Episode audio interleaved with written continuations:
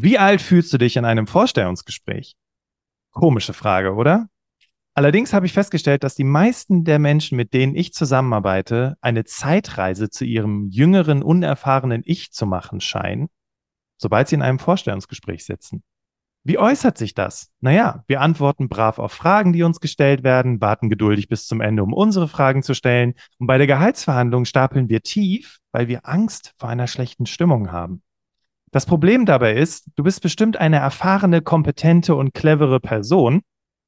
Klar, sonst hätte ich dich als Recruiter nicht eingeladen, aber durch dein Auftreten nehme ich dir das als Recruiter einfach nicht ab. Was ist die Lösung? Ein Weg ist die sogenannte Executive Presence, also eine bestimmte Ausstrahlung und Präsenz, die deinem beachtlichen Lebenslauf auch gerecht wird.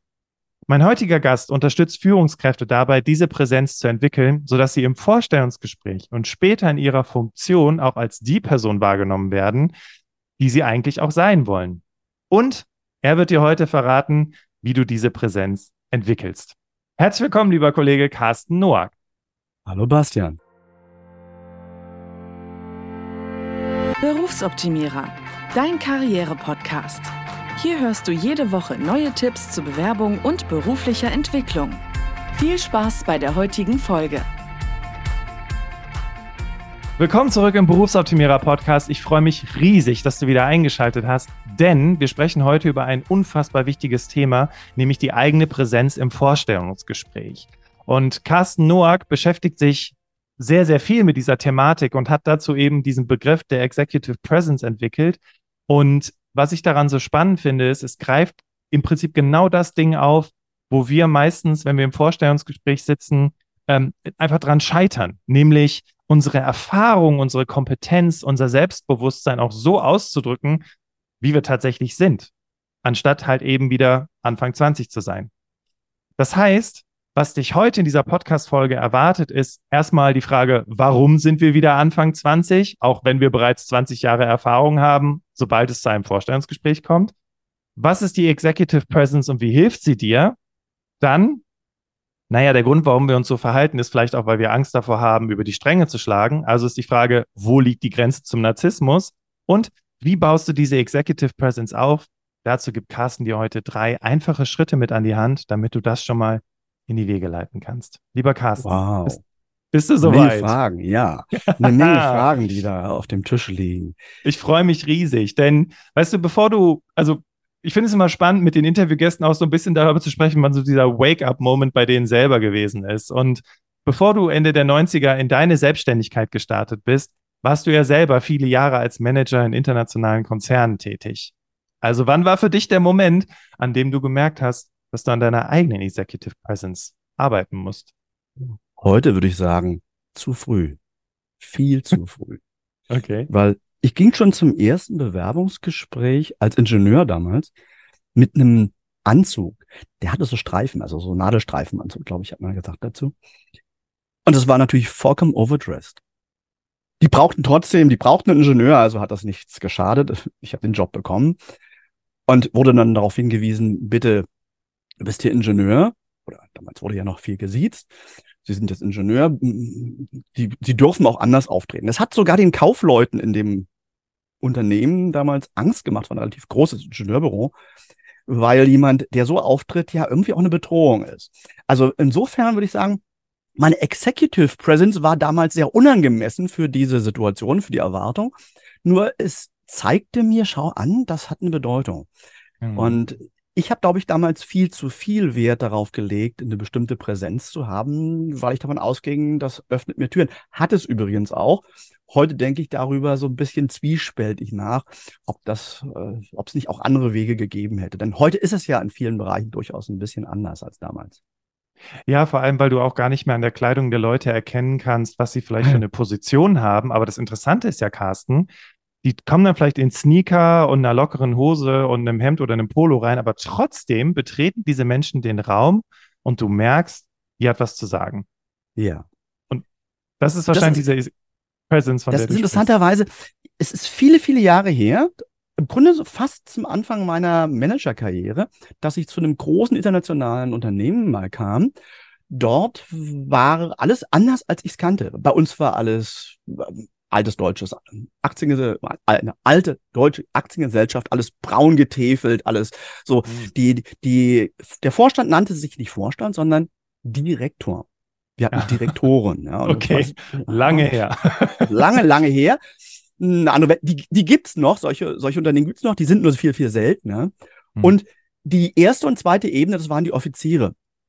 Da, da galt auch ein bestimmter Ehrenkodex. Das klingt jetzt alles total albern, nur es war so. Und irgendwie war das auch heimelig. Das war auch sehr gemütlich.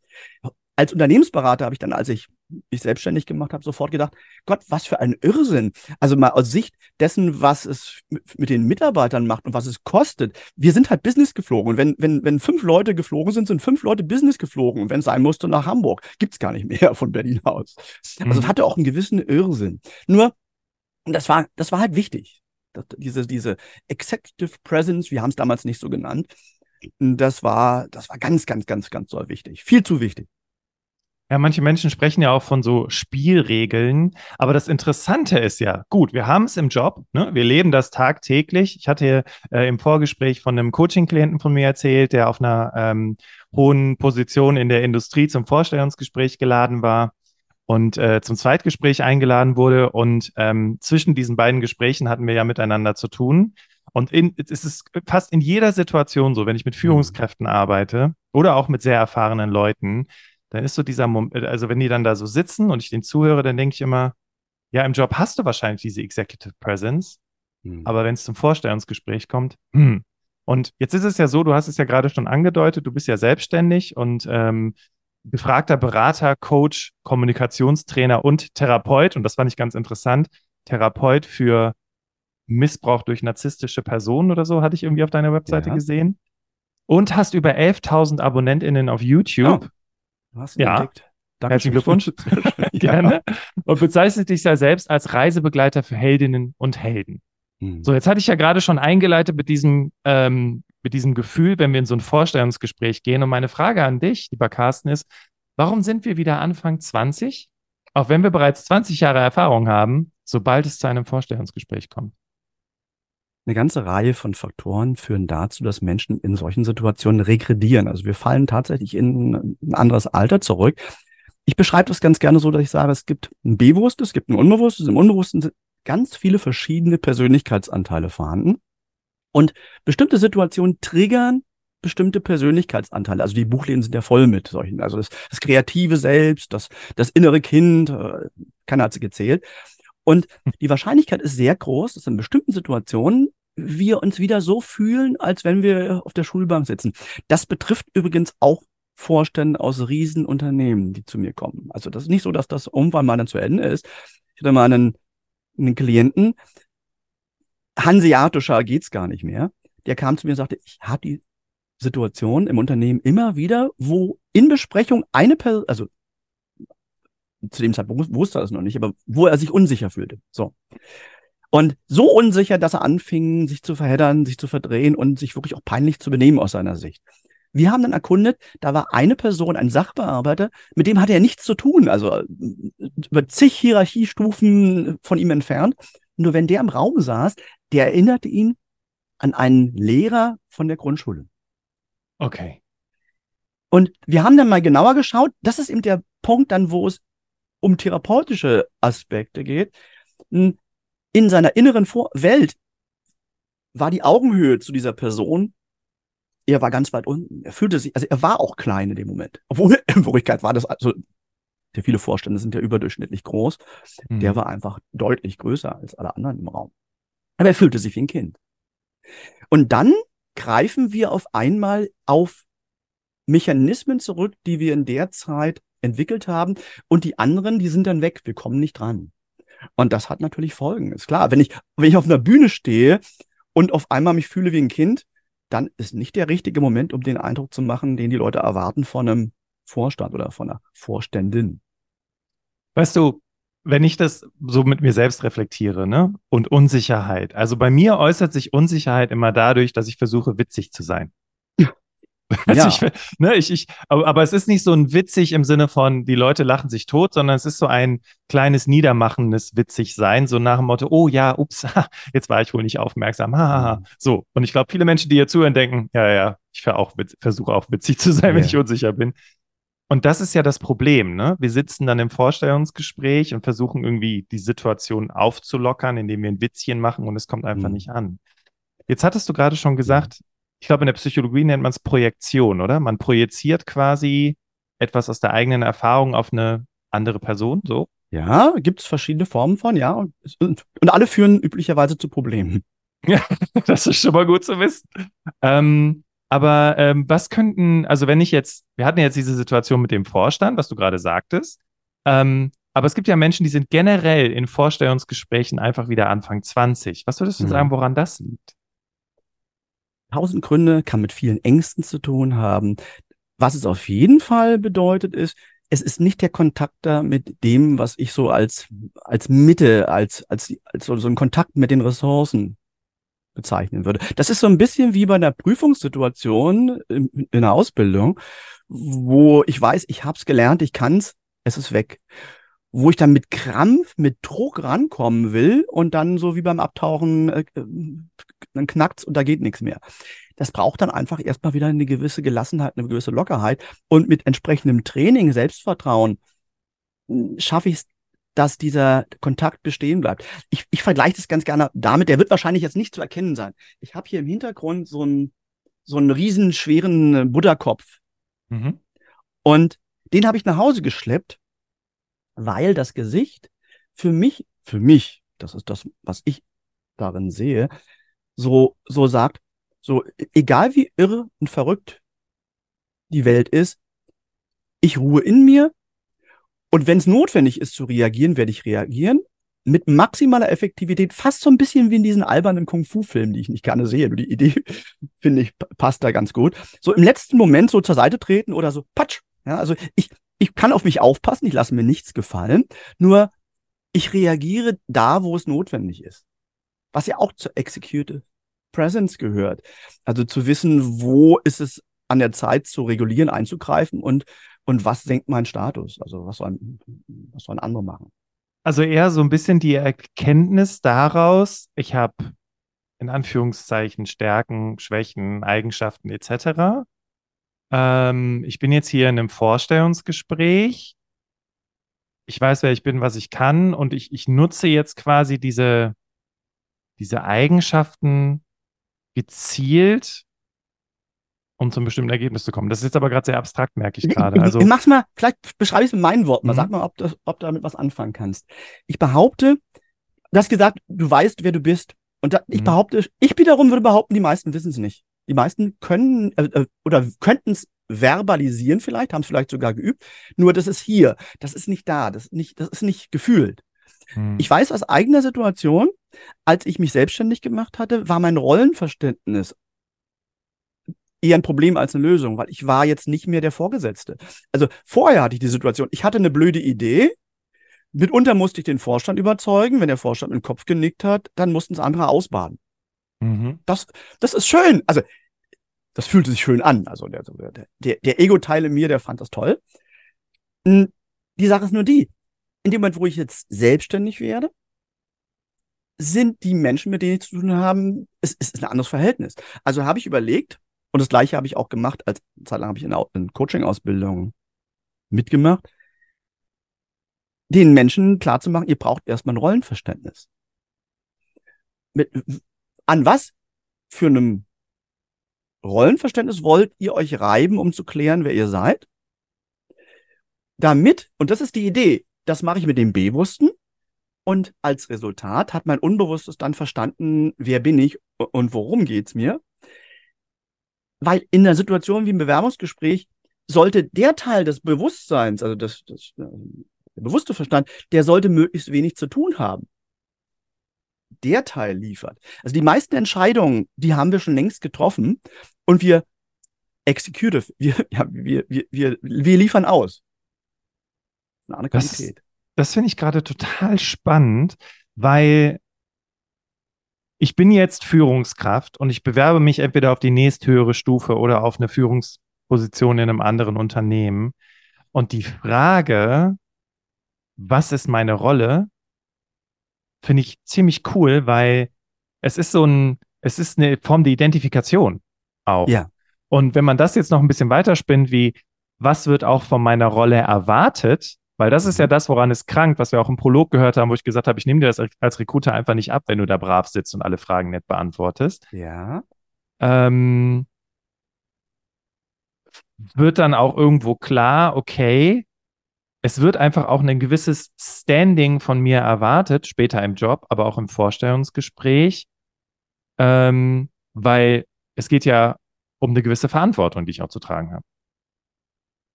Es geht um die Schnittmenge, genau. Also Bewerber hat, der Bewerber hat eine bestimmte Vorstellung davon, wer er ist. Die darf sich decken mit dem, was auch tatsächlich vorhanden ist. Wir haben Probleme, wenn unser Selbst- und Fremdbild zu weit voneinander entfernt ist, was durchaus passieren kann. Und ich habe die Erwartung des Unternehmens. Vielleicht habe ich sogar noch weitere Schnittmengen oder weitere Kreise, wenn noch andere Leute beteiligt sind. Es kann ja mal sein bei guten Jobs, dass der, die Inhaber sich am Auswahlprozess mitbeteiligen, obwohl sie im Tagesgeschäft eigentlich nichts zu suchen haben. Und wenn ich die Inhaber nicht überzeuge, dann darf der Geschäftsführer oder die Geschäftsführerin mich nicht einstellen. Also gibt es ja wirklich die wildesten Sachen. Wichtig ist, dass ich in der Lage bin, auf möglichst viel zurückzugreifen, das ich vorher erarbeitet habe. Also ich profitiere davon, dass ich die Fragen früher vorher schon für mich sehr sauber geklärt hat. Irgendwann im Leben sind die meisten Fragen geklärt. Da tauchen noch genug neue Fragen auf. Das wird nicht langweilig. Nur, und vielleicht ändern sich ja auch die Dinge. Nur, wenn ich im Bewerbungsgespräch sitze und überlege, wer bin ich und davon ableite, welche Frage will ich wie beantworten, dann werde ich einfach komisch aussehen. Das, das ist einfach eine komische Haltung. Mache ich im Gespräch ja sonst auch nicht. Also ich sage ja nicht zu was, ich finde ich toll, wenn ich es doof finde. Oder andersrum. Ein ganz ja. wichtiger Punkt, der mir noch im Hinterkopf äh, immer wieder anklopft, ist, die meisten Menschen denken, und das ist, ob Bewerbungsgespräch oder eine Präsentation, ich, ein großer Teil meiner, meiner Zeit verbringe ich, wo Leute auch vor einem größeren Publikum aktiv sind, ist nicht, es geht nicht in erster Linie im ersten Schritt darum, dass ich das Publikum überzeuge. Das, das, das ist nicht der Schritt. Das Publikum schaut erstmal, glaubt denn der, der da vorne steht, selber, was er sagt? Und das vergessen viele. Und wenn, das ist einfach die falsche Reihenfolge. Erst wenn ich das, das sichergestellt habe, hat das zweite überhaupt eine Chance. Das ist spannend aus folgendem Grund, denn viele denken ja so nicht. Weißt nee. du, so ein Motto, ja. äh, ich muss jetzt hier diese, diese Kino zu diesem Thema halten ähm, und es geht dabei um äh, äh, äh bedeutender, äh, äh, also es ist ein bedeutender Teil davon hat damit zu tun, äh, dass da mein Know-how, mein Wissen eingeflossen ist. Aber wenn ich jetzt von mir selber denke, ich bin eine Pfeife, werde ich die auch nicht überzeugen können.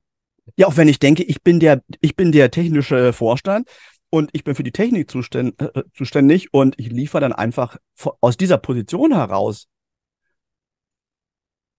Da sitzen die Leute da, ja, also, ich finde, ein gutes Beispiel sind da so amerikanische Firmen, die Smart Smartphone äh, vorstellen, in dieser Jahreszeit üblicherweise, schön Shift, hm, die von vornherein eher darauf setzen, die Emotionen, die Vorteile und diese Dinge unterzubringen. Wenn ich mich allerdings als Techniker sehe, dann wird das überhaupt keine Rolle für mich spielen. Also wenn ich, wenn ich ein mhm. Problem damit habe, dass ich sage, ich bin kein, kein, kein Verkäufer, ich bin kein Geschichtenerzähler und, und ich habe das jetzt so harmlos gesagt. Ich kenne viele, die, die viel Potenzial haben und die sagen das so, ab, so, so abwertend, dass sofort zu merken ist, damit können die nicht nur nichts anfangen, sondern sie, sie, sie lehnen es ab, sie finden es ekelhaft.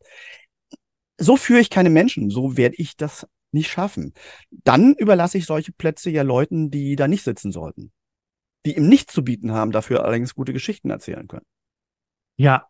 Und wenn wir jetzt nochmal an die Situation in Vorstellungsgesprächen denken und ich vielleicht auch schon ein ganzes Weilchen auf Jobsuche bin, ähm, im Sinne von überzeugt von mir selbst sein, dass, ne, je nachdem, wie der letzte Job, wie ich da rausgegangen bin, wie sich das angefühlt hat für mich selber, für manche Leute fühlt es sich auch wie ein Scheitern an, wenn der Job endet, ne, sowas in der Art. Mhm. Ähm, ich stelle mir das dann schon echt schwer vor, und das ist ja auch schwer, muss ich mir gar nicht vorstellen, von dem Gefühl des Scheiterns hin zu einem Gefühl zu kommen, ich bin überzeugt von mir selbst, mit meinen Fähigkeiten, Eigenschaften und Kompetenzen bin ich wertvoll. Also wie, wie schließe ich diese, diesen Gap? Wie komme ich da hin? Wichtig ist, dass ich mir im Klaren bin, was ist das, was ich anzubieten habe und welchen Wert hat das für den oder diejenigen, denen ich es anbiete. Ich finde, das ist fast so wie früher die Suche nach Lebensabschnittsgefährten. Das mag ja heute alles ein bisschen anders sein, nur so die Idee, hm, was braucht's denn, dass die Wahrscheinlichkeit größer ist, dass es erstens klappt und zweitens, dass es auch anschließend eine gute Idee war. Also ich habe ja nichts davon, wenn ich mich irgendwo gut verkaufe und dann da nicht hinpasse. Dann irgendwer wird dann unglücklich sein und dann hat es ja nichts gebracht.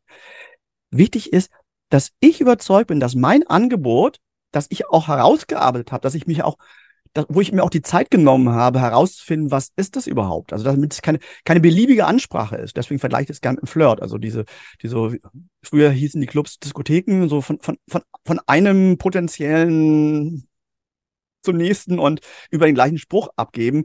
Das ist weder bei einem Flirt noch in einem Bewerbungsgespräch eine gute Idee. Das ist einfach sehr unangenehm. Ich will als Empfänger den Eindruck haben, da ist jemand, der meint mich, und ich will spüren, dass das Angebot auch aus Sicht der Bewerbenden etwas ist, was Wert hat.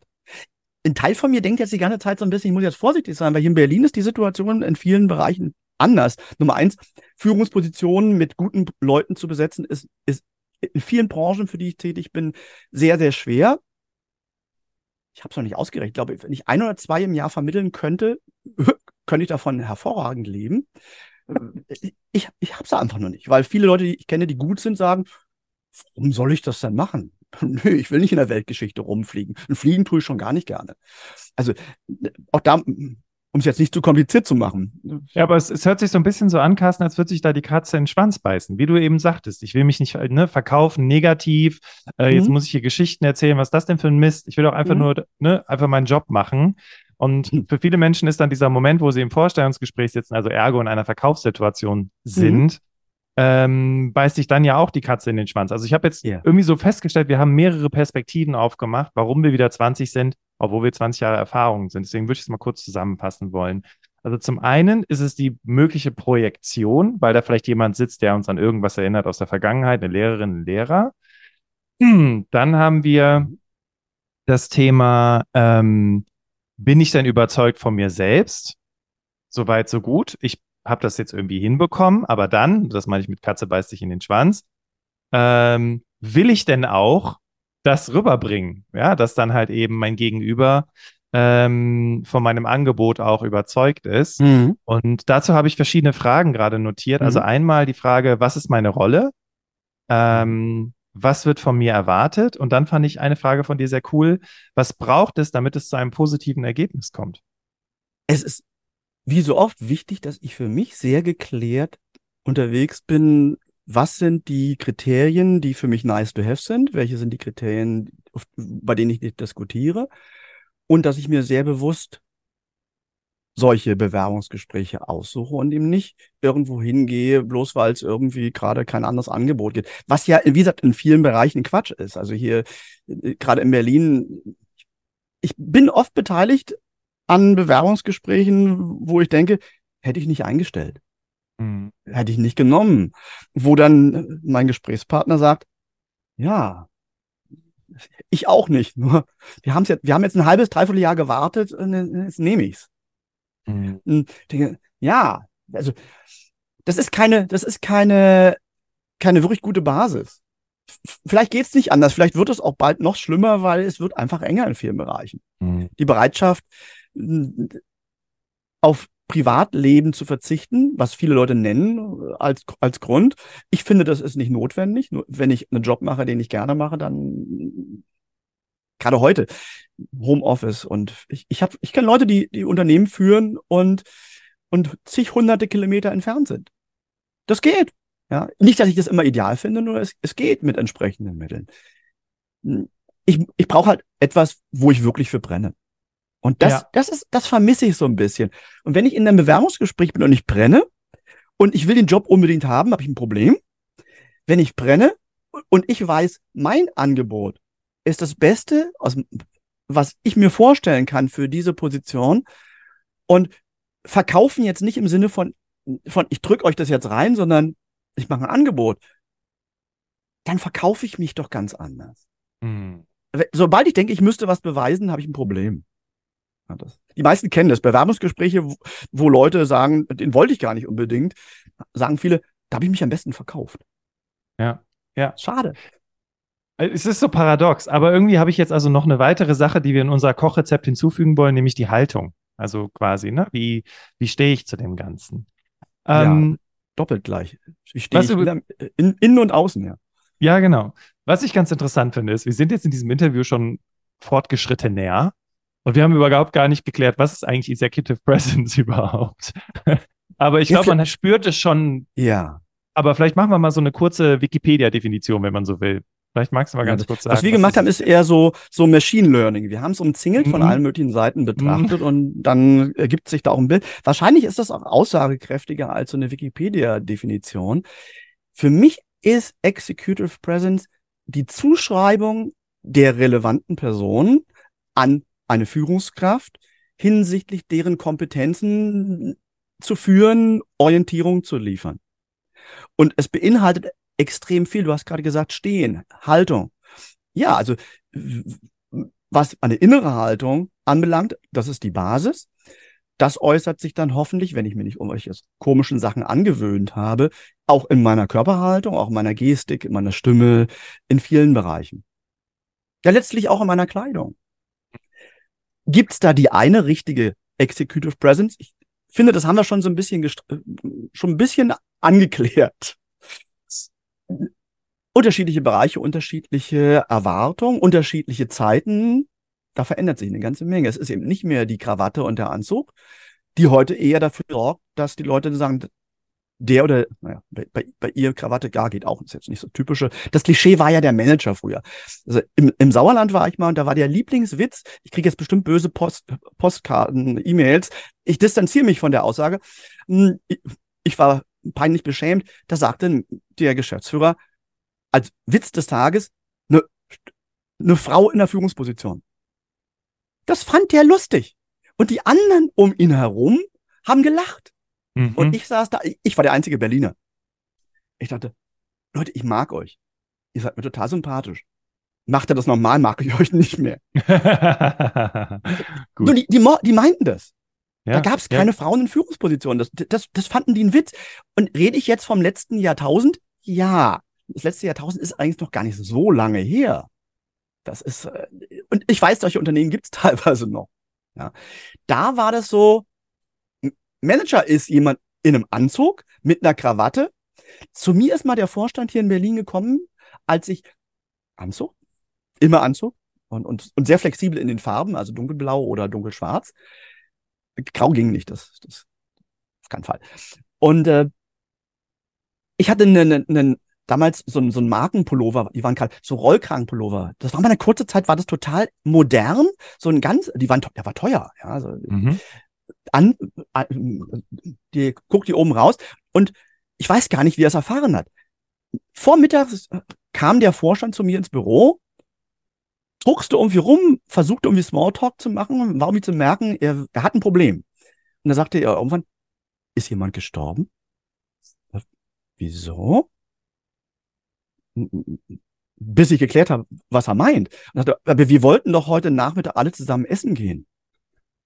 Er hatte tatsächlich Angst, dass seine Executive Presence darunter leidet, wenn er mit mir gesehen wird, wenn ich keine Krawatte anhabe.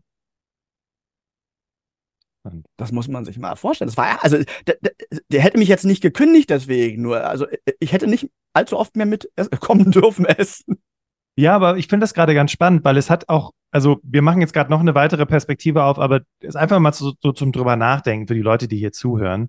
Ist ja auch so ein bisschen, mit wem umgebe ich mich schlussendlich. Ne? Mhm. Also auch im Unternehmen. Ähm, und ähm, mit wem gehe ich denn zusammen essen? Also mhm. und das ist, das ist so ein, so ein, so ein Gedankenspiel, ähm, das deswegen interessant ist, weil wenn ich natürlich ähm, ja mich mit Menschen umgebe, die, weiß ich nicht, die dazu neigen, halt ständig für Probleme oder Schwierigkeiten zu sorgen in einem Unternehmen.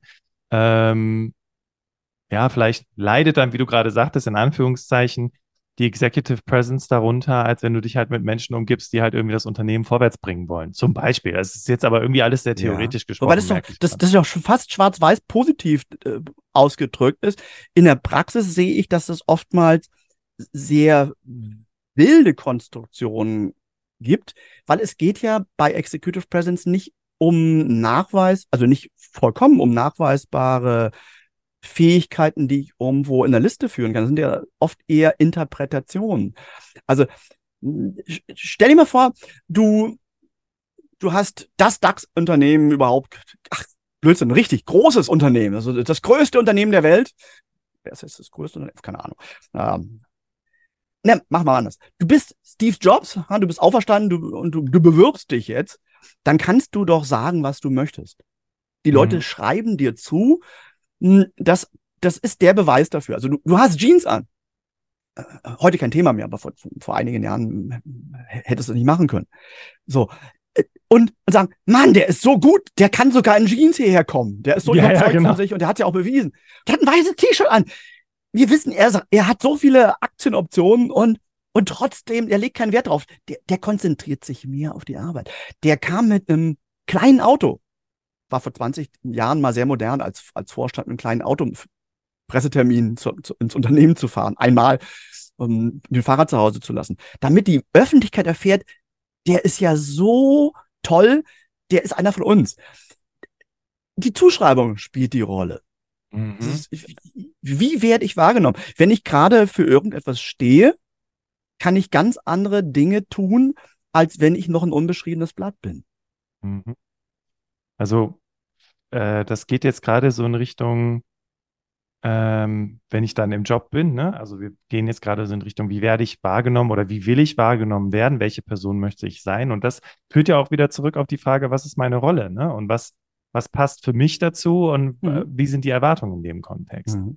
Ich würde mh, hm, noch kurz in eine Richtung blicken wollen, weil wir haben ja noch nicht darüber gesprochen, dass da vielleicht auch eine eine Angst dahinter steckt, nicht so auftreten zu wollen, weil man einem dann unterstellen könnte, diese Person wäre sehr ich-zentriert, egoistisch oder sogar narzisstisch. Hm. Hast du vielleicht einen Hinweis, wo die Grenze zum Narzissmus liegt? Also, dass wir da uns auch gesund bewegen, wenn wir die Executive Presence aufbauen? Ja, wenn ich von Narzissmus spreche, mache ich es mir sehr einfach. Jenseits der therapeutischen Bereiche ist für mich relevant, ob jemand Eigenschaften aus diesem Spektrum hat. Das, jeder hat davon Eigenschaften. Nur wenn die sehr ausgeprägt sind. Ich, ich benutze das Wort Narzissten erst an der Stelle, wenn ich eine gewisse Toxizität mit dabei habe. Also wenn ich den Eindruck habe, dass jemand, der sagt, der Zweck heiligt die Mittel, wo gehobelt wird, da fallen Späne und das in einem Maß, das ich für, für nicht vertretbar halte. Da gibt es natürlich Grauzonen. Als Manager werde ich ab und zu Dinge auch vertreten, wo ich mir wünschte, sie wären anders. Das ist einfach so, weil es ja auch Menschen gibt, die die Aktien besitzen oder an anderen Formen mit Einfluss nehmen. Hm, gleichzeitig ist es wichtig, dass ich für mich kläre, ist das etwas, wo ich nur in den Spiegel schauen kann, wo ich sagen kann, ich hätte jetzt eine andere Entscheidung getroffen, nur wenn es einer umsetzt, dann möchte ich es machen, weil ich dann die Chance habe, meine Werte zu vertreten. Das sind alles Dinge, die da eine Riesenrolle spielen. Jemand, der der toxische Eigenschaften hat, der wird nicht nur für die Mitarbeitenden, sondern auch für das Unternehmen mittel- und langfristig zum Problem. Ganz oft auch sehr, sehr schnell für Mitgeschäftsführende. Einer meiner Hauptthemen, mit denen ich zu tun habe, weil das wirklich eine sehr harte Situation ist. Auch bei Startups, wenn ja nicht nur Menschen Geschäftsführungspositionen inhaben, sondern es auch noch um, wem gehört das Unternehmen, wo, wo eine Trennung nicht so einfach ist. Da wird es dann wirklich schwierig. Und da ist es mir persönlich ein Anliegen, aufzuklären, dass viele wünschenswerte Eigenschaften im, im Auftreten, dass die nur dann hilfreich und positiv sein werden, wenn ich auch darauf achte, dass es nicht toxische, also narzisstische Züge gibt, die zu einem Problem werden. Da gibt es in Deutschland leider nicht die entsprechende Aufmerksamkeit für. Ich habe es sonst hätte ich also im Grunde gut für mich, würde ich fast sagen, weil dann hätte ich nicht so viel zu tun. Ich hätte aber auch andere Sachen, die ich tun würde. Also es ist nicht, es ist, es ist oft sehr traurig. Aber was ich jetzt daraus mitnehme, ist, wenn da so eine Angst besteht, ne, also ich weiß nicht, ob du das äh, Wertequadrat kennst von Schulz von Thun und Konflikte und so, weil da geht es halt darum, dass wir uns in Stresssituationen in einer gewissen Art und Weise ver verhalten, weil wir Angst davor haben, wie jemand zu werden, mit dem wir diesen Konflikt haben. Also ja. ist jetzt gerade ein bisschen abstrakt. Aber worauf ich hinaus will, ist, ähm, die Gefahr, in diesen Narzissmus abzudriften, ist ja nee, eigentlich gar nicht so hoch. Wir, nein, wir driften nicht ab. Also die, die Neigung dazu ist schon sehr früh vorhanden. Mhm. Die, wenn ich nicht die Möglichkeit habe, es auszuleben, wird es nicht so, so viel Schaden anrichten. Wenn ich jemanden mit narzisstischen Zügen Macht gebe, und zwar wie klein und wie groß auch immer, wird dieser Spielraum genutzt und wird dann dazu führen, dass die alles, was vorher noch ein bisschen gebremst hat, weg ist. Das führt zu Problemen, das verletzt und das richtet großen Schaden an. Mhm. Da kommt wieder zum Tragen, was wir vorhin ja schon festgestellt haben. Das Rollenverständnis. Ich rede jetzt von denen, die, die gesund unterwegs sind. Wir haben alle unsere blauen Flecken, wir haben alle Dinge zu klären, wir haben unsere Ängste. Wenn ich es gibt ja Leute, die meinen, sie wären, sie wären introvertiert, extrovertiert. Es gibt ja diese Modelle. Bin also sehr vorsichtig, weil ich dann auch oft davon ausgehe, dass da, da ist mehr Spielraum, als die meisten ahnen. Nur wenn ich meine, meine Art ist eher, mich zurückzuhalten. Ich sehe diese fiesen Leute, die sich in den Vordergrund drängeln, Blender, die, die viel erzählen und wenig leisten. Und ich als Reaktion dazu eher noch einen Schritt zurückgehe. Was ich dann mache, ist, ich mache mich mitschuldig weil ich überlasse dann diesen Leuten das Feld, nicht nur die Vorteile, sondern ich lasse die mehr Schaden anrichten. Ich habe oft Leute gehabt, die, die sich mit Händen und Füßen gegen eine Führungsposition gewehrt haben, das Glück hatten, dass im Unternehmen oder die Inhaber gesagt haben, ich will, ich denke jetzt gerade an eine Klientin, an die Frau, die will ich in den Vorstand haben. Und die wehrte sich mit Händen und Füßen. Und wir dann gemeinsam daran gearbeitet haben, äh, zu erkennen, was ist, was ist das für, was hat das für sie zu bedeuten? Wie sieht es mit den Werten aus? Und bei der Frau war das so, die, die, die fand das so widerwärtig, wie manche Leute sich verhalten. Und dann haben wir daran gearbeitet, was sind denn die Dinge, die sie stattdessen haben will? Und dann, dann, dann im positivsten Sinne blieb ihr keine andere Wahl mehr die hat die Rolle hervorragend ausgeübt. Und du hast ja auch vorhin gesagt, hm, von einem Werksleiter gesprochen, ich glaube, Vorgespräch. Mhm. Hast, hast du gesagt, es gibt also einen Werksleiter. Hm, ich hatte mal, ich hatte mal eine Situation, großes Unternehmen, Werksleiter, ein Wahnsinnstyp. Also so, so in sich ruhend, so rund. Bei dem in seinem Werk gab es natürlich auch Probleme mal also manchmal auch große Probleme von außen. Nur richtig große Eskalationen und Konflikte kamen nie nach draußen. Und jetzt haben dann die Leute, also es ging dann darum, dass er in die, in die oberste Ebene kommt. Und da sprachen einige dagegen, wir sagten, der ist keine Führungsposition. Weil der, der, der ist, der ist konfliktscheu. Die können, von den Konflikten hat so gut wie keiner erfahren, weil er hat die gelöst frühzeitig. Er hat also nicht kontrolliert, er hat gesteuert. Was für ein wunderbares Beispiel, wie es, was wir dann machen konnten, ist, wir konnten daran arbeiten, dass die Menschen, die entscheiden, erkennen, worin der Wert besteht. Ja. Und das auch noch authentisch. Klar hat das jemand, der, der, der laut ist, viel einfacher. Ja. Ähm, äh, wir haben ja noch du, ein Versprechen du, gegenüber den Menschen, die uns hier gerade zuhören. Ja. Und zwar war ja das Versprechen, denen auch drei einfache Schritte mit an die Hand zu geben, damit ich eben halt dahin komme, über was wir hier die ganze Zeit sprechen, nämlich diese Executive Presence, zum einen im Vorstellungsgespräch, zum anderen ähm, vielleicht auch im Job. Ne? Mhm. Zusammen aber auch mit diesen ganzen Dingen, die du jetzt gerade noch erwähnt hast, weil ich habe jetzt noch Verantwortung rausgehört, Haltung, Werte ähm, und treu sein. sich selbst. Ähm, ist einer der Werte. Hm? Was würdest du jetzt sagen, sind denn so, also mein Ziel im Podcast-Interviews ist immer, die Menschen hören zu, sind vielleicht gerade auf dem Weg zur Arbeit. Kriegen jetzt so drei Schritte mit an die Hand, die sie direkt umsetzen können. Was mhm. würdest du sagen, sind so drei erste Schritte, um äh, in die Umsetzung zu kommen, eine Executive Presence ja. aufzubauen? Erster Schritt, überlegen, wer bin ich in der Rolle, was ist die Schnittmenge und das beinhaltet die Werte, das beinhaltet sehr viel. Zweiter Schritt, sich zu überlegen, was von dem, was die Menschen von mir wahrnehmen, fördert diesen Eindruck, den ich vermitteln möchte, auf eine Art und Weise, wo ich authentisch bin. Und das kann ihm viel bedeuten. Da gibt es nicht einen Punkt. Es gibt Leute, die, die haben die Angewohnheit, äh, in bestimmten Situationen die Zunge rauszustecken oder, oder die Finger sauber zu machen. Dann kann ich mir die Frage stellen, ist das etwas, was förderlich ist oder nicht? Kann ich präsentieren? Kann ich gut argumentieren? Das ganze Spektrum der Soft Skills. Auch die Frage, wie bin ich denn im Internet zu finden? Also was von mir sehen die Menschen dann? Mhm. Und ist das hilfreich? Ich bin mal zu einer Veranstaltung gekommen und da haben die, äh, 25 Jahre her, da haben die gesagt, Sie sind Tauchlehrer. und Sie wollen uns hier was erzählen über Innovation? Ja. Da hat die meine, meine Sa im Internet entdeckt, dass ich als Tauchlehrer am Wochenende unterwegs bin. Meine ich mehr. Hm. Also ganze Spektrum. Und das dritte ist dann Walk Your Talk. Das ist ja nichts, ich entscheide es einmal, ich mache das einmal, erledigt, sondern es ist tagtäglich immer wieder dran arbeiten.